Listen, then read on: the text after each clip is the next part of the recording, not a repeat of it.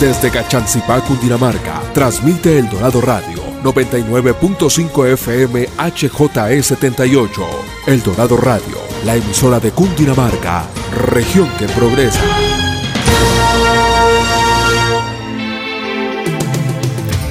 Atención emprendedores, ustedes tienen un espacio en El Dorado Radio. Emprendedores en Busca de El Dorado nace para inspirar, motivar y lograr cambios reales en los negocios de nuestra región que progresa. Todo por El Dorado Radio, la emisora de Cundinamarca en alianza con la empresa Cresgo.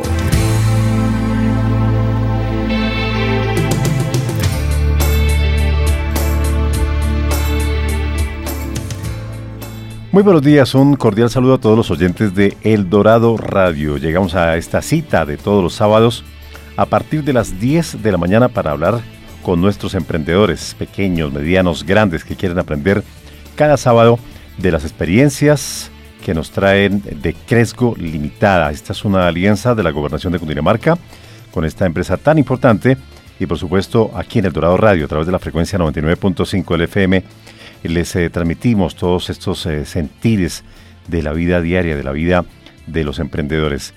Hoy eh, también una gran invitada, mujer, llegamos al programa número 20, estamos finalizando el mes de noviembre y vamos rumbo al final de año. Daniel, muy buenos días y a todos los amigos de Cresgo, Andrés, a Felipe, ustedes como emprendedores están allí listos ya con nuestra invitada en el día de hoy. ¿De quién se trata? ¿De qué vamos a hablar en el día de hoy? Daniel, buenos días nuevamente. Hola Edgar, buenos días. Edgar, como tú lo mencionas, hoy, hoy llegamos al programa número 20. Llevamos con este nueve programas incentivando el liderazgo femenino, buscando resaltar esas, esas mujeres que, que han sido berracas y que han, han sacado adelante muchos negocios. Y hoy tenemos una gran invitada que está entre las mujeres más influyentes país y Latinoamérica en comunicaciones empoderamiento de la mujer y transformación digital.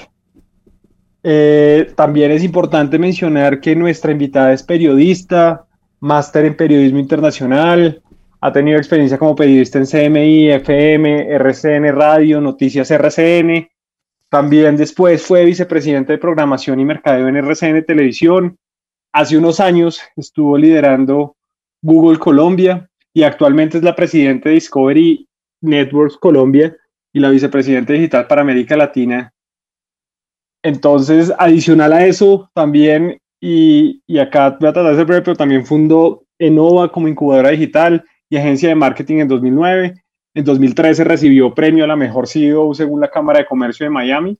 Y en 2014 creó la Fundación Bienestar, que, que bueno, tiene unas motivaciones que vamos a, a tratar en el programa y que son bien interesantes y adicional a eso ha recibido varios premios de liderazgo e innovación con sus equipos de trabajo. Es conferencista internacional y escritora del bestseller La magia sí existe. Creo que ahí me quedo corto porque hay muchas cosas más por, para por contar, pero tenemos el honor de presentarles a Carolina Angarita Barrientos. Hola Carolina, buenos días. Hola Daniel y hola a todos, ¿cómo están? Muchas gracias por esa super presentación. Muchas, muchas gracias. No, a ti Carolina por acompañarnos y de verdad en este programa 20 nos sentimos muy contentos de, tener una invitada como tú. Carolina, para comenzar, contémonos a los oyentes un poquito más a fondo quién es Carolina Angarita Barrientos. Bueno, lo primero que te digo es que todas esas cosas que aparecen en la hoja de vida que tenemos no es quienes somos de verdad. Esos son un montón de experiencias que hemos tenido maravillosas, de las que hemos aprendido con todo y los errores han sido bendiciones, pero realmente quienes somos tiene que ver con lo que nos hace sentir vivos, eh, la razón de estar en este mundo. Entonces, yo te digo, soy una mujer apasionada por la conexión que hay entre, entre el, conocimiento ancestral, espiritual y lo que la ciencia cada día corrobora que, que ese conocimiento era cierto. Soy una mujer que amo muy fácil, soy mamá de una niña hermosa que es mi mayor maestra de nueve años, soy felizmente casada con el amor de mi vida, soy una mujer agradecida, bendecida y cuyo sentido de vida y propósito en la vida hace unos años me di cuenta que era la educación y con la educación descubrí también eh, que podía contar cómo activamos la magia en nosotros y cómo a cualquier circunstancia se le puede dar la vuelta. Entonces, además de mi vida ejecutiva que mencionaste, de mi hoja de vida y de mi cargo manejando la red de 14 canales de, de Discovery, además de eso, mi pasión está en la educación y en contar cómo podemos hacer magia en nuestras vidas. Carolina, hablando de toda esa magia que usted nos comenta, y bueno, sabemos que es la, creadora de un gran libro, contémosle a nuestros oyentes cómo es esa historia tan interesante que motivó la creación de, de la magia si existe y cómo los momentos difíciles la llevaron a motivar cambios en su vida diaria. Sí, es triste, pero a veces los seres humanos solo cambiamos de verdad cuando nos damos duro contra el mundo. Entonces yo tengo la ilusión de que entre más enseñemos lo que aprendemos a los demás les vamos a evitar algunos golpes. La historia mía de cómo me reencontré con la magia, y digo me reencontré porque cuando era chiquita yo creía en la magia profundamente como muchos de los niños chiquitos, pero cuando crecemos nos dicen que la magia es una bobada, que hay que ser grandes, serios y maduros, que en la vida solamente se puede triunfar si uno hace esfuerzos, sacrificios, sangre, sudor, lágrimas, luchas. Y yo me metí en ese camino y en efecto, trabajando 20, horas, iba a decir 24, pero sería una mentira, pero sí 18 y 20 horas diarias, muchos años, iba logrando lo que se supone que son éxitos, cargos, eh, aumentos de sueldo, cargos de relevancia. Y una noche en el 2012, cuando salí de RCN Televisión, donde era vicepresidente de programación del canal, diez y media de la noche manejando sola en piloto automático, cuando llegué al puente de las 100 con autopista ya cerca a mi casa y estaba haciendo la oreja, en plena oreja, me di cuenta que estaba llorando. Y yo, ¿cómo llorando? Llorando yo y como por qué voy a llorar. Y obviamente hice lo que nos enseñan a hacer, que es activar la mente racional, e hice la lista de chequeo y yo tenía todo lo que se supone que uno tiene que tener. Yo tenía casa, tenía carro, tenía trabajo, estaba casada, tenía una hija, chuleado. Lo único que no tenía era una finca y nadie llora por no tener una finca. Y todo estaba bien.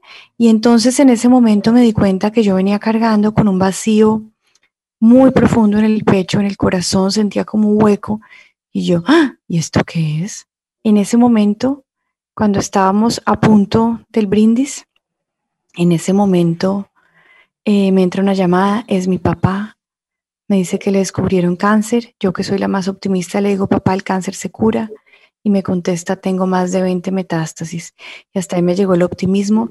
Salí corriendo, cogí mi cartera, salí a la calle, Librería Nacional, compré el libro de la terapia Gerson, de los jugos que curan. A mi casa fui por el extractor de jugos y llegué corriendo donde mi papá. Me lo encontré recostado en su camita, tapado hasta la nariz con las cobijas, apenas se le asomaban sus ojitos. Le dije, papá, vamos a hacer lo que toque y nos vamos a salvar. Y al día siguiente el oncólogo me dijo, uy, no, no, no, no, no, no, no se ponga a hacer ninguna bobada. Su papá se va a morir, tiene más de 100 metástasis, le contamos las primeras 20 y no valía la pena contar más. Más bien váyase despidiendo. Y para terminar esta historia corta, Decidí no creerle, finalmente la ignorancia es atrevida y el que sabía de cáncer era él y no yo. Me puse de cabeza a estudiar de la librería del National Health Institute de los Estados Unidos, donde está indexado lo mejor del mundo en estudios médicos. Le cambiamos la alimentación a mi papá por alimentación alcalina. Empezamos a trabajar su salud emocional y terminamos trabajando en lo que yo llamo salud espiritual.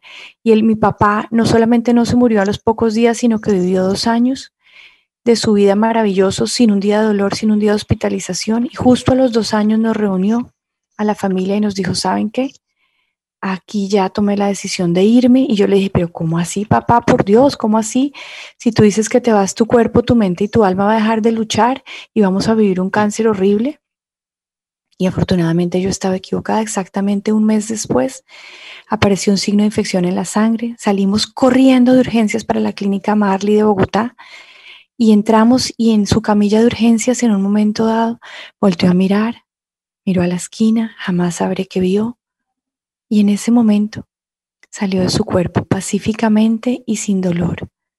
Y en ese mismo momento que vi que mi papá se iba y con ese dolor de su muerte, también paradójicamente me di cuenta que el vacío en el corazón que tenía dos años antes ya no estaba. Y con ese vacío que se fue, llegó la luz, llegó el reencuentro durante esos dos años que me dediqué por amor y desde el amor al servicio de mi padre, llegó el encuentro con la niña Carolina, la que creía en la magia. Y cuando salí de todo el tema fúnebre de mi papá y miré hacia fuera, todo lo que antes estaba también en esa lista de chequeo que hice esa noche en el carro, el mundo material, el mundo laboral y el mundo emocional, todo se había desbaratado. Me estaba divorciando, estaba llena de deudas que no me alcanzaba lo que me ganaba y el mundo laboral había dejado de hacerme sentido. Todas las piezas de mi dominó se me fueron cayendo una a una. Pero como ya adentro me había reencontrado con la niña con la que creía en la magia, dije, mm, muy bien, todo lo de afuera está desbaratado, el vacío en el corazón se me fue. Vamos a hacer esta magia a ver si funciona. Y eso es lo que enseño. Una a una hice todo lo que tenía que hacer conectada desde adentro para darle la vuelta a todos los problemas. Y hoy estoy en el mejor momento de mi vida. Tuve una separación maravillosa tengo la mejor relación con el papá de mi hija, encontré al amor de mi vida, estoy en un trabajo que me conecta con mi propósito y mi situación económica le di la vuelta una a una, fui saliendo de todas las deudas que tenía. Entonces, eso es lo que yo enseño, esa magia que le permite a uno darle la vuelta a cualquier circunstancia. Carolina, bueno, qué historia, qué conexión. Yo, yo la verdad cuando hablabas iba intentando cruzar lo que te pasó de pronto con alguna experiencia propia y, algo decías que, que, enseñaban para que las personas no, no tuvieran que sufrir los mismos golpes, pero, pero en algún pedazo yo considero que la gente tiene que sufrir también esos golpes para ellos mismos interiorizar y dar ese cambio. No, ¿cómo, cómo verías esa, esa aproximación? Aprendemos todo y de los golpes aprendemos. Sin embargo, sin embargo, por una parte, no todas las personas que sufren golpes fuertes son capaces de pararse, tristemente, si no cuentan con las herramientas y con el acompañamiento necesario. Y también yo tengo la esperanza que haya muchas lecciones que se puedan aprender e interiorizar con otro tipo de prácticas que no implican necesariamente darse duro contra el mundo. Entonces, si uno se da duro contra el mundo, ojalá haya incorporado desde antes herramientas de conocimiento, de prácticas que le permitan salir adelante. Y ojalá también esas mismas herramientas, mientras uno las aprende en el camino, le eviten darse más golpes fuertes. Carolina, ahora eh, traslademos un poco esa experiencia de vida a, su rol eh, en materia de liderazgo. Eh, conociendo su historia, usted ha manejado muchos equipos interdisciplinarios durante su vida laboral. Em, seguramente ha tomado muy buenas decisiones, pero también habrá habido ocasiones en las cuales probablemente eh, haya tomado decisiones que hayan afectado a otras personas, ¿cierto? Sin, sin tener la intención. Ese es desafortunadamente lo que ocurre cuando eh, se desarrolla, se desempeña un rol de responsabilidad. Cuéntenos, por favor, em, cuáles son Em, los principales factores em, o los principales elementos, capacidades, habilidades que debe tener un buen líder? Sí, ya te voy a contestar, pero me voy a volver un segundo antes al planteamiento tuyo porque es bien importante. Claro que me he equivocado y me he equivocado muchas veces y me han dolido y me ha dolido el amor propio y me ha dolido la gente que, se ha visto afectada.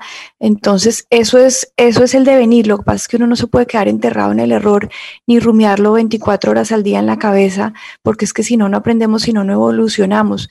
Y yo me he equivocado, me he equivocado con personas que, por ejemplo, las he ascendido más aceleradamente porque les veía un potencial y las llevé al, al nivel de incompetencia y terminaron saliendo de las empresas. Entonces he, tenido muchos errores de los que he aprendido y obviamente he hecho todo lo posible por enmendarlo, por acompañar a la gente, pero ese punto que, con el que planteaste la pregunta es bien importante. ¿Qué hacemos con los errores que cometemos todos sin excepción? ¿Qué hacemos? Hacemos el postmortem, entendemos en qué nos equivocamos, entendemos los aprendizajes, ¿qué hacemos por poner la cara, por responsabilizarnos, por enmendarlos?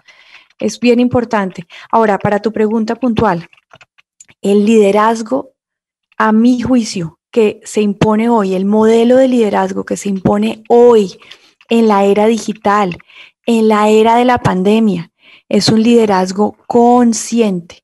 Y el modelo de liderazgo consciente es un modelo de liderazgo centrado en el valor del ser humano.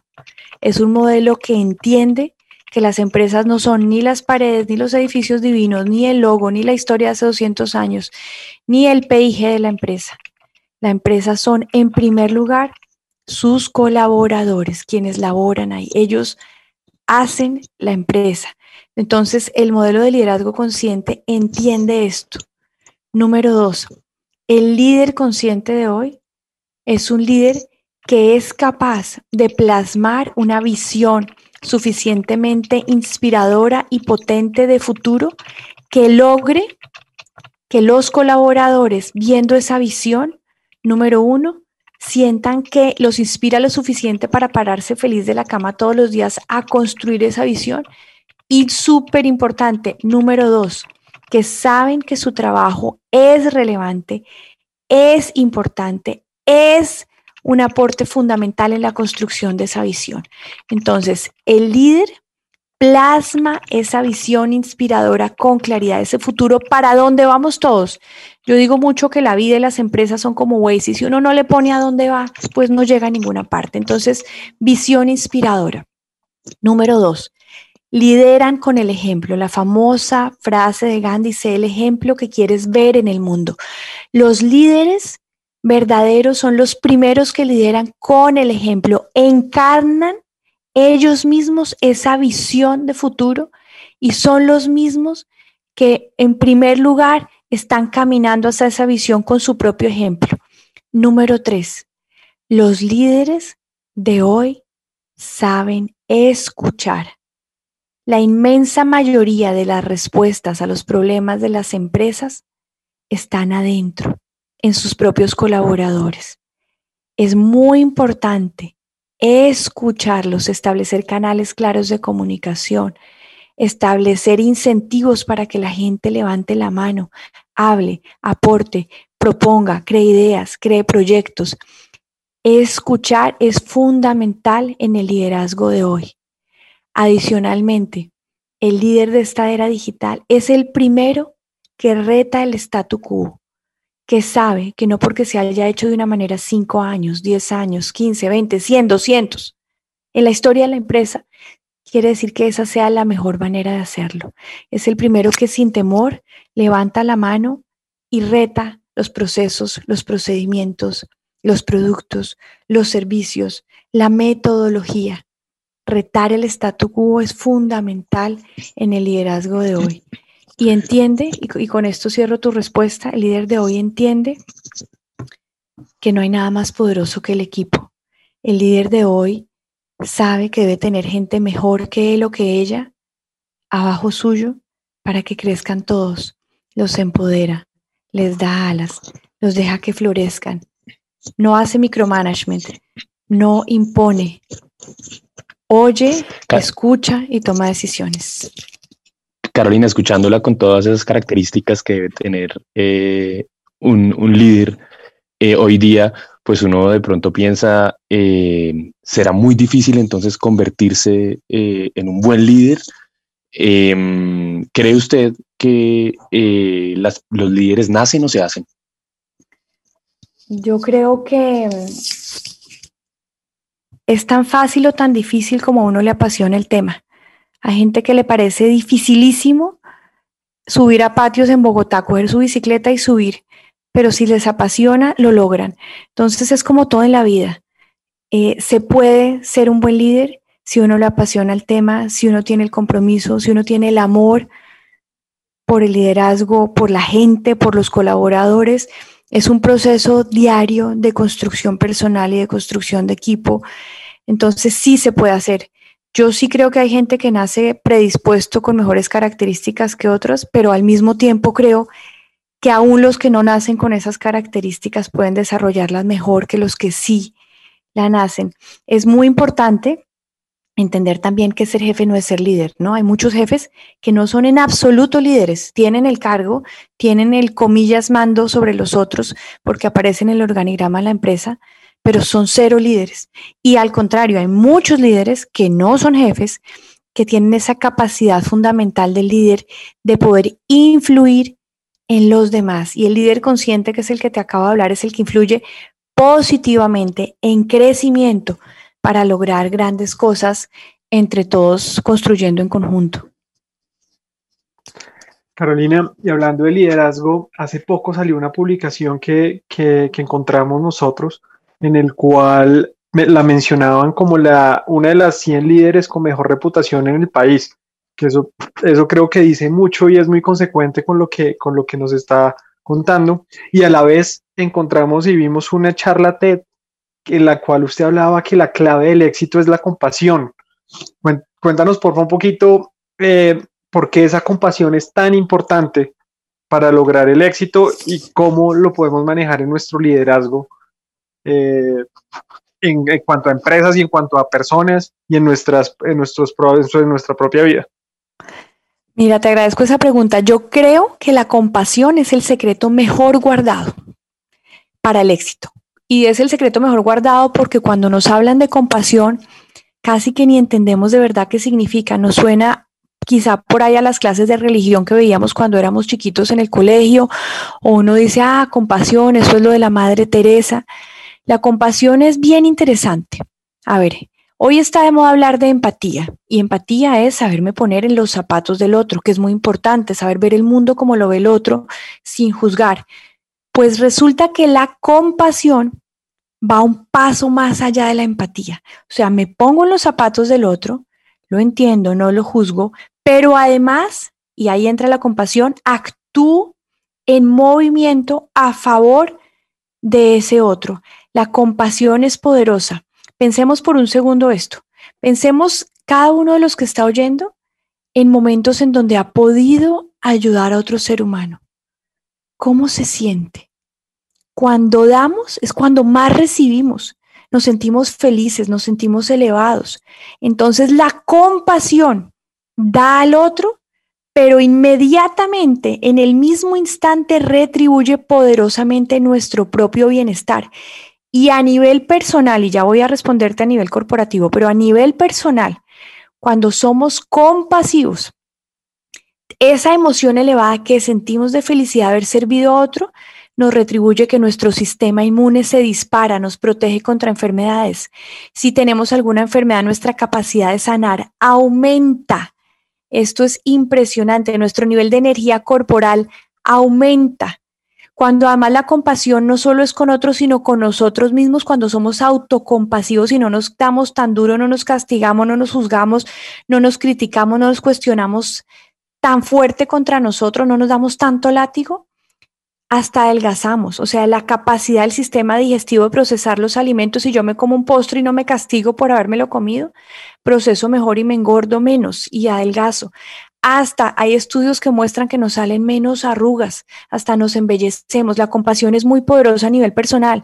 Y si tú la llevas a nivel corporativo, las empresas compasivas con sus colaboradores generan muchísimo mayor compromiso, enganche, colaboración, trabajo en equipo. El agradecimiento genera lealtad, la lealtad genera compromiso, el compromiso genera mayor potencial de trabajo, mayores resultados se ven entonces.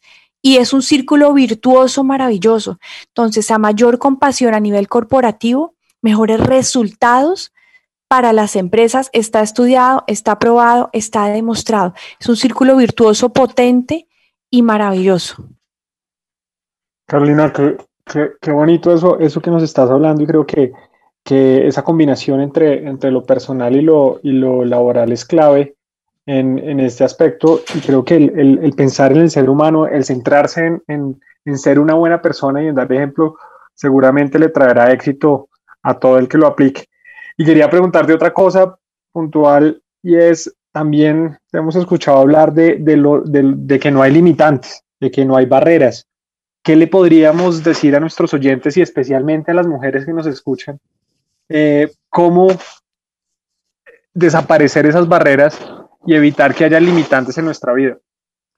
Mira, esa es una preguntaza, porque la gente va a decir, claro que hay barreras, es que yo soy pobre, claro que hay barreras, es que yo no hablo inglés, claro que hay barreras, es que soy mujer y soy discriminada, claro que hay barreras. Y yo les voy a decir, sí, afuera puede haber un montón de barreras, pero lo que yo haga con esas barreras ya no depende de lo de afuera, sino depende únicamente de mí. Y por eso tú ves dos personas que nacen una al lado del otro, en la misma comuna, en el mismo barrio pobre, en la misma situación de dificultad. Y de repente una se queda igual toda la vida, generación tras generación, y la otra se vuelve un super empresario y de repente es un dador de empleo y de repente tiene muchísimo dinero. ¿Qué pasó que generó que dos personas rodeadas de las mismas circunstancias externas tengan vidas tan diferentes? Y es exactamente lo que me estás preguntando.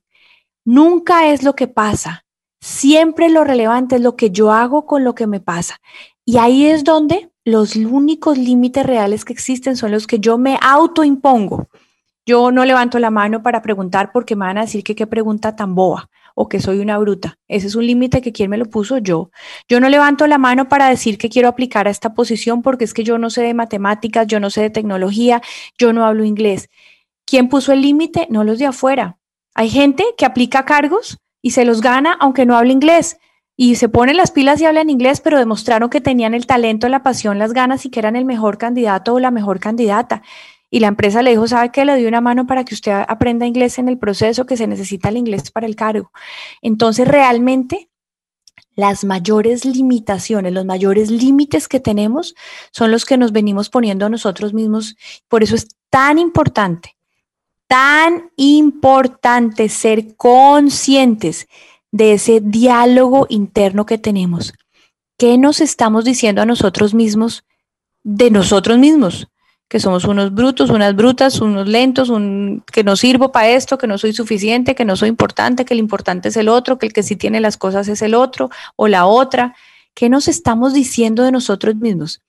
¿Qué nos estamos diciendo de nuestro entorno, de nuestra casa, de nuestra familia? Ah, es que mis hijos no me entienden, ah, es que mi marido me maltrata, ah, es que mi mujer ahí está pintada. ¿Qué estamos diciendo? ¿Qué estamos diciendo del entorno, de esta ciudad, del país en donde estamos, donde la pasamos quejándonos, criticando todo el tiempo a los políticos, a los demás, a la ciudad, al alcalde, a la calle, a la policía?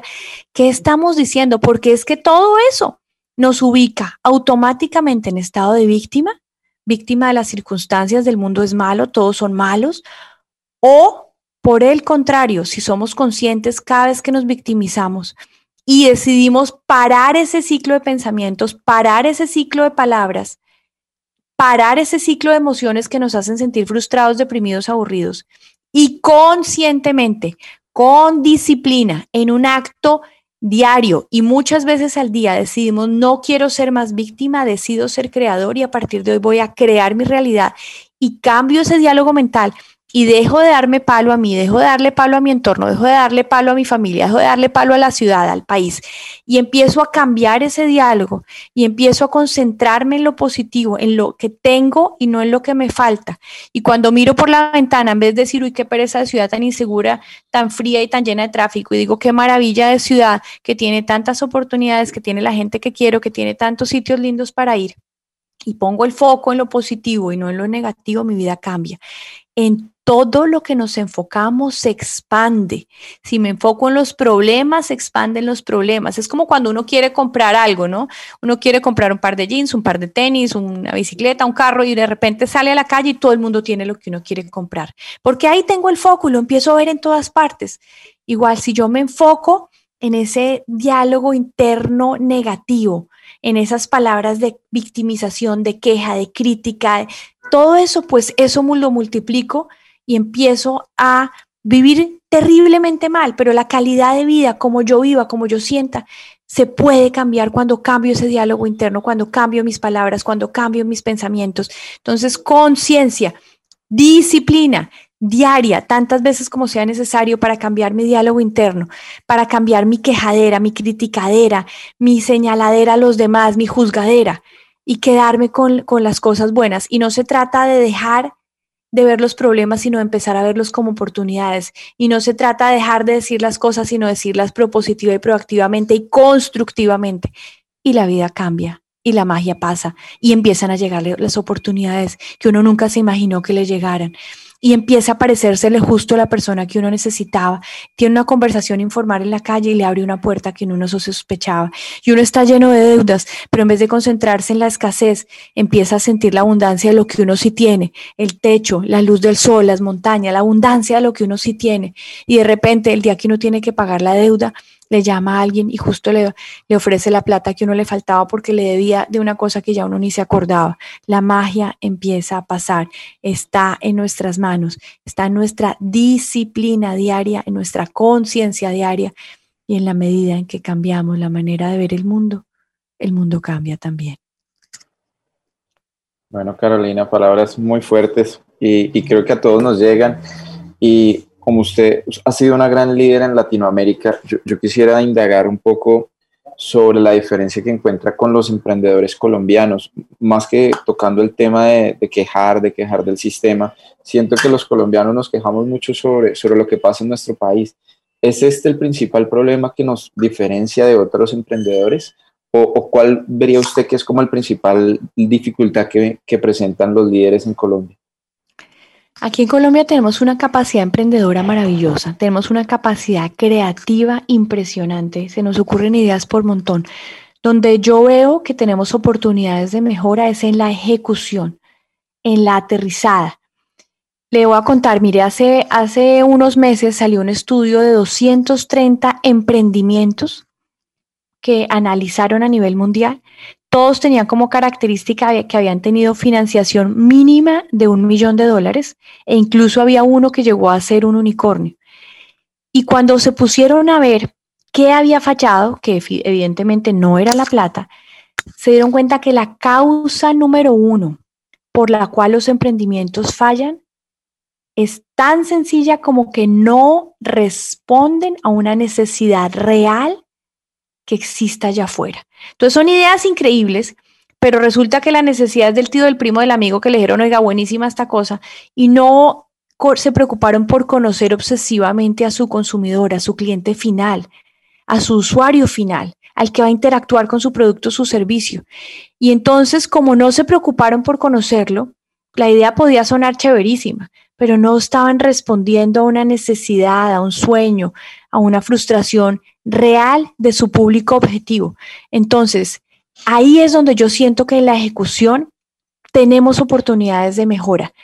Lo primero es entender cuál es esa necesidad real, cuál es ese problema real que yo quiero solucionar con mi producto, con mi servicio. Una vez yo entienda ese problema y vea que sí es un problema real, que sí es un problema grande, ahí ya puedo entrar a definir éxito, que es la segunda pregunta fundamental que tenemos que hacer. ¿Cómo defino que tuve éxito en la solución de este problema? El día que logre qué indicadores, qué KPIs, que llegue a cuánta gente en cuánto territorio, con qué tasa de éxito, con qué resultado, ¿Con qué nivel de satisfacción sobre el, problema que estoy solucionando? El segundo tema es definir el éxito. Y el tercero es cómo voy a medir ese éxito, cómo voy a estar seguro que voy a usar un instrumento clave que me va a permitir saber que en efecto llegué a mis KPIs de éxito. Entonces, las ideas las tenemos, la capacidad emprendedora la tenemos, la pasión la tenemos. Y es súper importante, los, los inversionistas grandes lo que se fijan primero es en la pasión del emprendedor pero después tener claras estas tres preguntas para poder hacer la ejecución ordenada en un plan que responda a ellas. Sé cuál es la necesidad o el problema que quiero solucionar, sé cuáles son mis KPIs de éxito, mis indicadores de éxito, sé cómo los voy a medir. Perfecto, con base en eso hago un plan de ejecución. Para hacer planes de ejecución hay muchas metodologías. Una que a mí me encanta es la ingeniería reversa. Pongo mi meta a un año, a tres años, a cinco años y digo, listo, a cinco años y me pregunto, ¿cómo logré llegar a esta meta? ¿Por qué soy tan exitoso?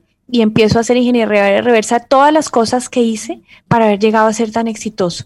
Y así llego a dentro de un mes. Y entonces cuando llegue dentro de un mes digo, ok, ¿qué tengo que haber hecho hoy para que dentro de un mes haya cumplido esa meta? Y, y hago mi plan de acción con base en eso. Y en la ejecución, lo que hablábamos hace un rato, bienvenidos los errores deliberados, que son los errores que yo hago para testear las cosas. Ayer oía o antes de ayer oía una conferencia y, el conferencista decía, miren, Hay varias maneras de probar teorías, la, pues la manera teórica, mirar estadísticas, mirar ejemplos de otras empresas. La segunda es la, la discusión, invitemos a todo el mundo a discutir, a ver pros, contras. Y la tercera y la más fácil es simplemente hacer un prototipo, hacer un piloto chiquito y salir al mercado y probar, controlado, me equivoqué, aprendí, hago un postmortem, eh, qué falló, qué puedo mejorar y vuelvo itero. Este mantra de la era digital es poderosísimo. Lánzate rápido, falla rápido, aprende e itera. Lánzate rápido, falla rápido, aprende e itera. Y es la mejor manera de hacer, eh, de utilizar el fracaso deliberado como método de aprendizaje y de crecimiento. Estamos de verdad extasiados con Carolina escuchando esta magnífica conversación. Espero que nuestros oyentes aquí en el Dorado Radio, en este espacio Emprendedores en Busca del Dorado, estén tomando nota de estas eh, grandes enseñanzas, de esta gran historia. Pero ¿qué tal si hacemos una pequeña pausa? Los invito a que nos tomemos una deliciosa taza de café muy colombiano, muy cundinamarqués y ya regresamos. Cundinamarca Despierta. A partir de este lunes 30 de noviembre te estaremos acompañando con la mejor música, recomendaciones, consejos y todos con la mejor actitud positiva. Desde las 4 de la mañana de lunes a viernes estaremos en Cundinamarca Despierta por El Dorado Radio 99.5 FM, eldoradoradio.com.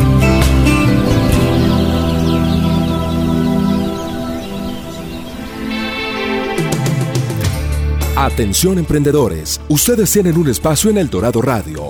Emprendedores en Busca de El Dorado nace para inspirar, motivar y lograr cambios reales en los negocios de nuestra región que progresa. Todo por El Dorado Radio, la emisora de Cundinamarca en alianza con la empresa Cresgo.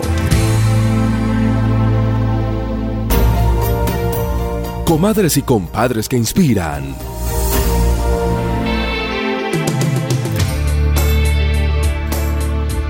Continuamos en Emprendedores en Busca del Dorado. Viene ahora una sección muy especial, muy esperada. ¿Qué tal si hablamos de los retos? Los retos que siempre nos impone la vida y qué bueno hablar con esta magnífica invitada en el día de hoy, como es Carolina. Daniel. Edgar, vamos a conversar con Carolina de esa magia que, que hemos venido hablando, de ese liderazgo, de esa transformación digital y esa innovación y cómo podemos conectar todas esas cosas con retos que nos surgen día a día, tanto en nuestra vida personal como, como en nuestra vida laboral, para darle el mayor consejo a nuestros oyentes y a todos esos emprendedores que nos escuchan y que puedan aplicarlo en el día a día de sus negocios y de su vida principalmente. Mira, lo primero que te digo es que los retos son de las mejores cosas que nos puede pasar en la vida. No hay nada peor que la comodidad para crecer. La comodidad está en el otro lado del éxito, es el lado opuesto. La comodidad es enemiga además de la felicidad. Entonces los retos son los que nos permiten sacar nuestro potencial y crecer. Entonces los retos son absolutamente poderosos. Número uno, hay que mantenernos retados.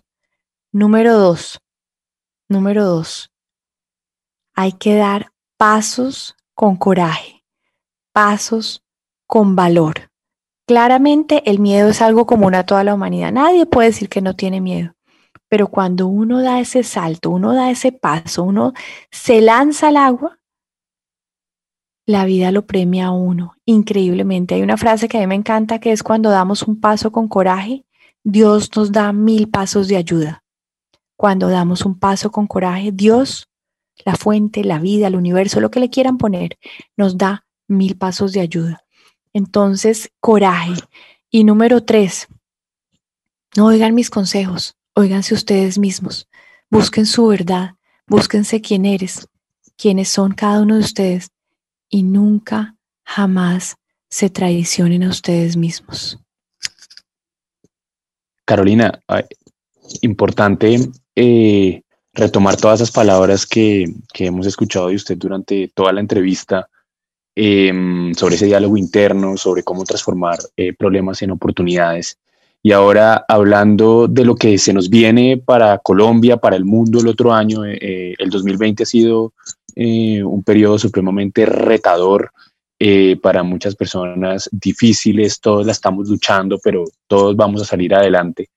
Em, quisiéramos de su parte, tal vez, eh, si pudiésemos eh, hacer una serie de recomendaciones a los micro y pequeños empresarios sobre consejos prácticos, sobre cómo transformar estos retos en, oportunidades para el siguiente año, cómo retomar los negocios, cómo reiniciar empresas que de pronto tuvieron que parar durante este año. ¿Qué podemos decirle a los, a los micro y pequeños empresarios de la región? Con todos los problemas vienen obviamente oportunidades. La pandemia nos cogió por sorpresa al mundo entero, no se podía anticipar, pero estamos siendo testigos de primera línea del cambio más importante que ha sufrido la humanidad. Y eso nos va a dar muchas historias para contar. Pero con este cambio vienen montones de oportunidades. ¿Qué cambiamos los seres humanos? Y detrás de cada cambio, piensen qué oportunidad hay con su producto o su servicio. Número uno, hoy en día nuestra seguridad es lo más importante. ¿Cómo? ¿Cómo? Con nuestros productos y servicios podemos ayudarle a la gente a sentir más seguridad, más tranquilidad. Segundo cambio, la salud física se volvió una prioridad.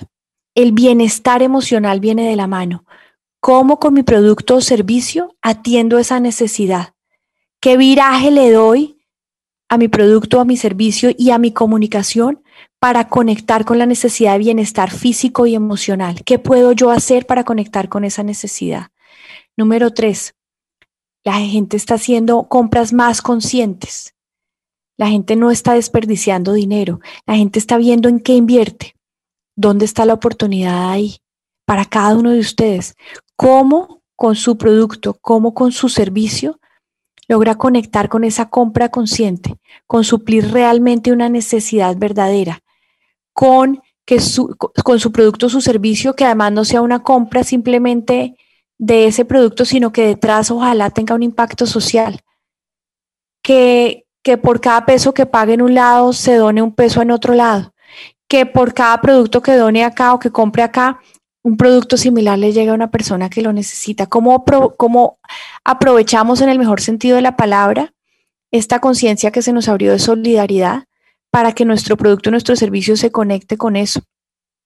Entonces, cuando uno mira todos los cambios que hay en comportamiento hacia la seguridad, hacia la simplicidad, en expectativas y en estos nuevos hábitos que se están generando hay oportunidades. Otro tema, obviamente, la era digital.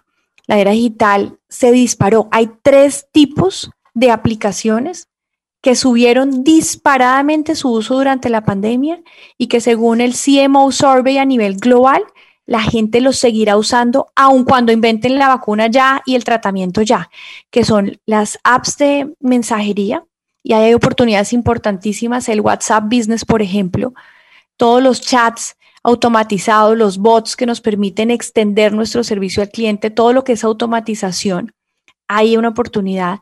Todas las aplicaciones de video, mensajes, todas las comunicaciones de video, no solamente el Zoom, el Teams, el Meet, todas las aplicaciones de mensaje, qué oportunidades nos abren a cada uno de nosotros en nuestro producto o servicio. Estamos haciendo webinars, estamos trayendo invitados, estamos haciendo entrevistas chéveres que nos permitan presentar nuestro producto, nuestro servicio. Estamos usando los lives porque lo tercero que creció son las redes sociales.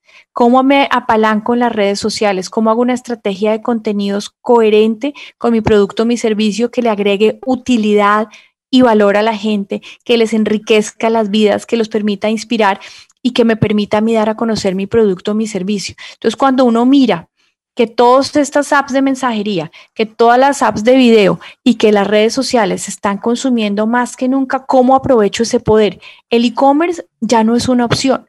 El e-commerce es una obligación. El e-commerce se disparó a la semana de la, de la pandemia, se ha subido en un 100%.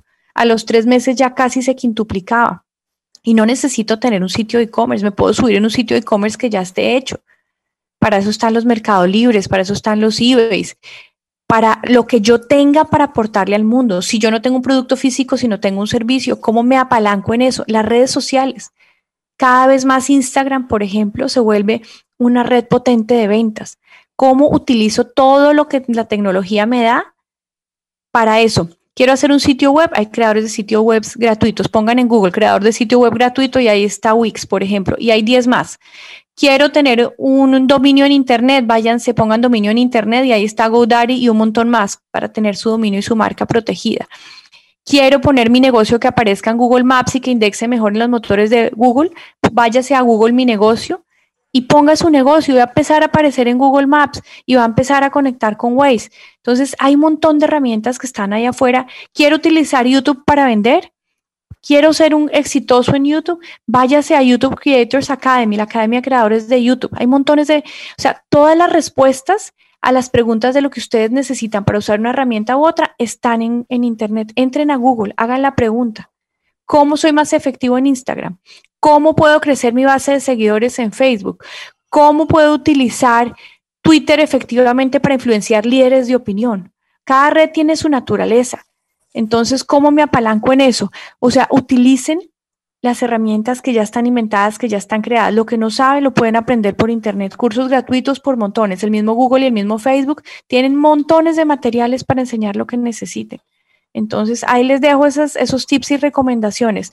Número uno, para recapitular, fíjense en lo que cambió. Fíjense cómo cambiamos los comportamientos, fíjense cómo cambiamos las expectativas, fíjense cómo cambiamos nuestra manera de comprar y encuentren en esos cambios dónde está la oportunidad de su producto o servicio. Y dos, apalánquense en el mundo digital que llegó para quedarse y se disparó para quedarse disparado. Súbanse ahí. Lo que no sepan, pregúntenselo a Google. Ahí está. Bueno, Carolina, y hablando de todo este tema de transformación digital, desde Cresgo estamos desarrollando una web app que lo que buscamos es democratizar el uso de la inteligencia de negocios este tema, ¿cómo lo ve Carolina? El uso, la aplicación que va a tener en el futuro, todas estas herramientas que ahorita tiene, por ejemplo, Microsoft con Power BI y demás, la utilidad que van a tener en los negocios. ¿Cómo lo ve Carolina? Pues cada vez creciendo más, o sea, cuando uno mira las de Microsoft, cuando uno mira las de Google, eh, pues son herramientas que le permiten a uno trabajo colaborativo. O sea, poder uno estar en vivo y en directo desde cualquier lugar del mundo, todos trabajando en un mismo documento, un Google Doc un Google Slides eh, al tiempo, olvidarse de tener que darle save, adjuntar archivo porque todo ahorita está en nube. O sea, estos son ventajas maravillosas que permitan que el trabajo colaborativo fluya, que la inteligencia colectiva eh, de los resultados, el crowdsourcing para fondear cosas, eh, todo el tema de todo el tema de inteligencia colectiva y de trabajo colaborativo pues es el modelo de trabajo hoy en día. O sea, la virtualidad probó que funcionaba. Las empresas que tenían el miedo de dar el salto al home office les tocó obligadas y, ahí siguen. Y en muchos casos la productividad incrementó en vez de caer, que era el temor que tenían. Y la gente asumió su responsabilidad. Entonces, pues ese es el modelo que, que está quedando ya clarísimo. El comercio electrónico se aceleró, las transacciones tarjeta de crédito y débito crecieron, eh, entonces, otra vez, todas estas megatendencias están ahí, la omnicanalidad, para integrar fluidamente la experiencia online con offline. Todo el tema digital, ahorita se está hablando mucho de, lo, de la combinación entre lo físico y lo digital, todo el tema digital, la gran tendencia de lo humano digital.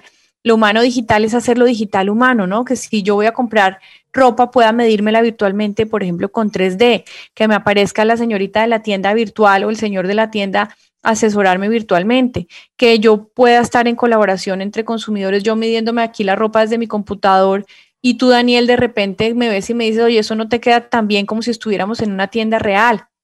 Todo este tipo de cosas digital y humano digital son poderosas y hay, y hay otra recomendación es, como el mundo digital tiende a ser frío, el reto mayor es cómo lo hacemos cálido, cómo lo hacemos cercano, cómo tenemos compasión, que hablábamos de la compasión con nuestros consumidores a través del mundo digital. Entonces los cambios llegaron para quedarse y, ahí se abren miles de oportunidades para tomarlas. Carolina, y para terminar, y, en esta sección de retos, y, como tú comenzaste, es muy cierto que, que todos nos debemos retar en el día a día, pero tú estando y conociendo tanto el mundo corporativo como el mundo de, las pymes, ¿qué le podríamos decir a, los oyentes en cuanto a la adaptación a los cambios y a la innovación? ¿Qué hacer? ¿Qué principales dos consejos tú recomiendas para, para poder estar retándose constantemente, generar innovación y generar cambios conscientes en los cuales, en los cuales logres ese resultado tanto en tu vida como en el negocio? Mira, lo primero es, y voy a volver al, al, principio de nuestra charla, cada vez que llegue el miedo, que es el que nos paraliza y el que nos, nos dice, quédese usted quietico, no mueva un dedo, no se rete, quédese como está, acuérdense que ese es un pensamiento que está solo en su cabeza. Y por tanto, ustedes son las mamás y los papás de ese pensamiento. Ustedes lo crearon y ustedes lo pueden cambiar. Entonces, cambien, cambien el pensamiento para poder empezar a, salir del miedo, empezar a salir de la parálisis. Péguense de ese gran propósito que tengan, de esa gran ilusión, de ese gran sueño, de esa gran meta. Cada vez que les llegue el miedo, miren la foto o la imagen o el dibujo o el plan de negocios, lo que les represente a ustedes, ese gran propósito que tienen para que ese propósito se vuelva un motivador. Utilicen disparadores, por ejemplo, la foto de los hijos, la foto de las personas que uno quiere. Entonces uno ve esa foto y uno dice, madre, tengo que moverme, tengo que actuar hay una técnica chiquitica que es el 54321, ¿no? Que es normalmente si estoy en la cama arrunchado a las 4 de la mañana me suena el despertador para pararme a hacer ejercicio, pues la tentación es sigo más bien aquí arrunchada, ¿para qué me voy a parar? La técnica es, me digo en la cabeza 54321 y me paro, porque mientras hago ese conteo regresivo, mi mente no me mandó ningún pensamiento de, ay, quédate arrunchada, Carolina. Entonces, 54321 para movernos a la acción.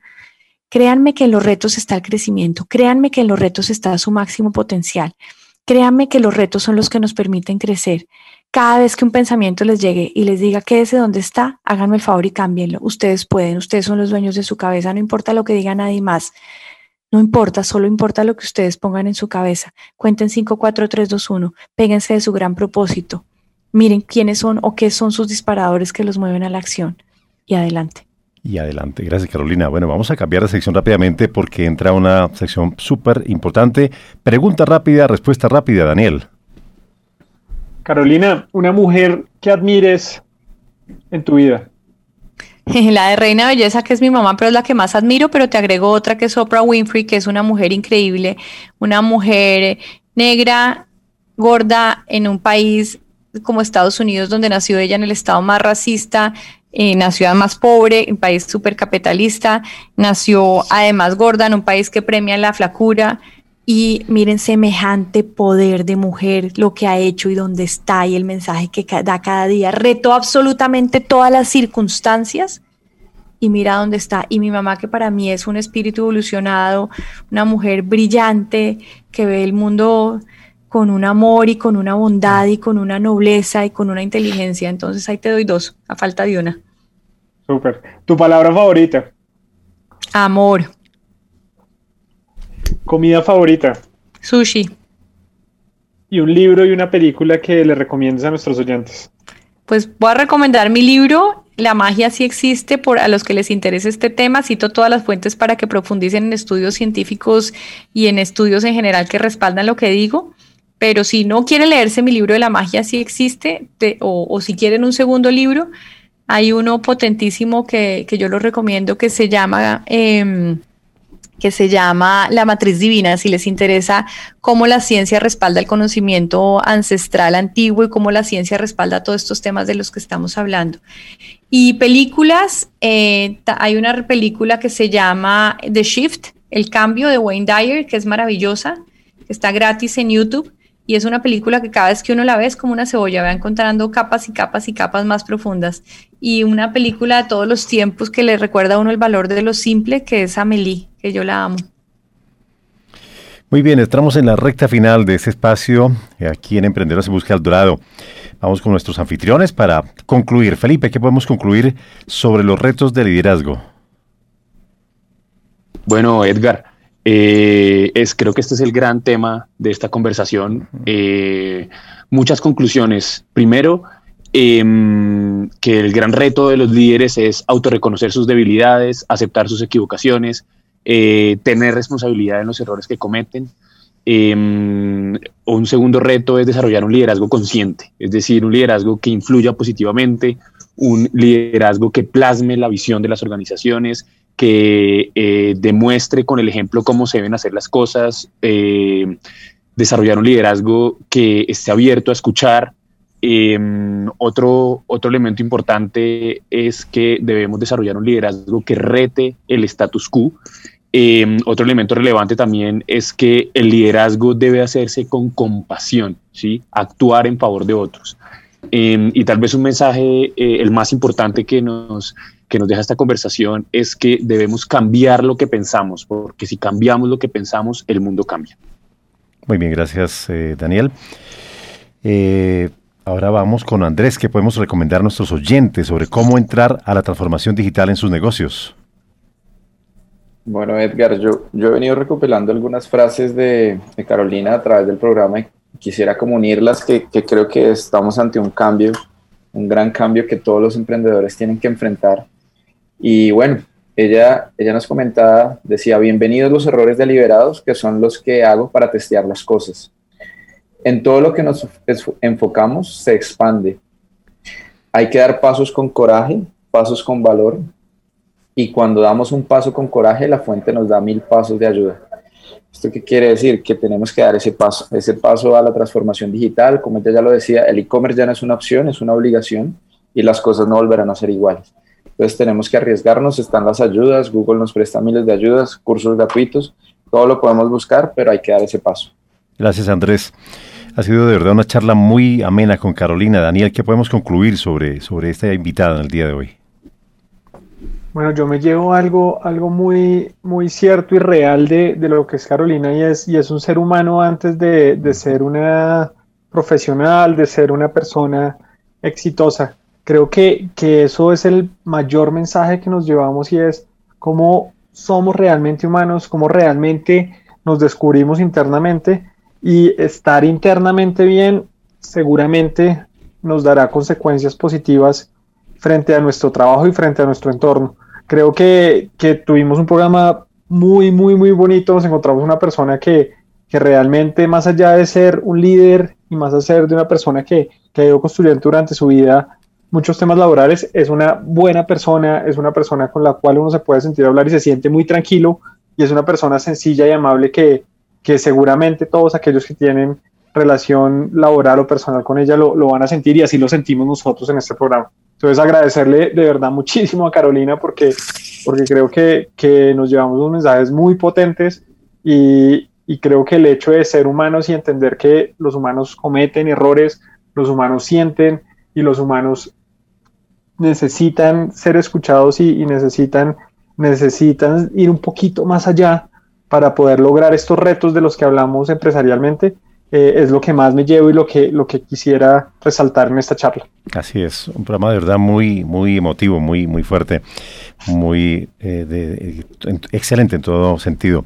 Muchas gracias a nuestros anfitriones, a Felipe, a Andrés, a Daniel y por supuesto agradecerle a Carolina por este tiempo que ha sacado para eh, charlar tan amenamente con nuestros anfitriones. Y pues antes de despedir a Carolina, por favor, una frase de motivación para las mujeres, y por qué no en general, a los emprendedores de Cundinamarca y del país que nos escuchan a esta hora. Una para las mujeres. Señoras, señoritas, somos de verdad poderosa. Hoy, en este momento, en este mundo, en estas circunstancias, los valores nuestros, los valores femeninos son los llamados a imponerse. Y no quiere decir los valores femeninos que no los puedan tener los hombres, pero durante muchos años el mundo premió primero los valores, comillas, masculinos, la agresividad, la ambición. Este es el momento de la compasión, del cuidado, del amor, de liderar desde el amor. Esos, esos valores femeninos los tenemos a flor de piel.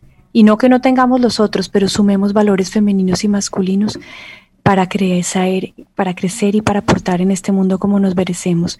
Adelante, que nada ni nadie les impida sacar su máximo potencial. Ustedes son las joyas, son los tesoros, son importantes, son más que suficientes. Adelante. Logren sus sueños, estaré en la primera fila para aplaudirles. Muchas gracias por el espacio, muchas gracias por la invitación a todos y muchas gracias a todos los oyentes por haberse tomado el tiempo, regalado este tiempo para ustedes mismos, para aprender y para crecer.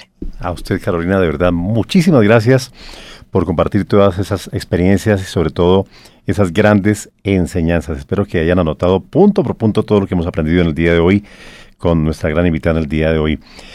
A todos los oyentes muy amables, gracias. Recuerden que nos pueden seguir en arroba cresgo en Instagram y en LinkedIn, visitar la página www.cresgo.com.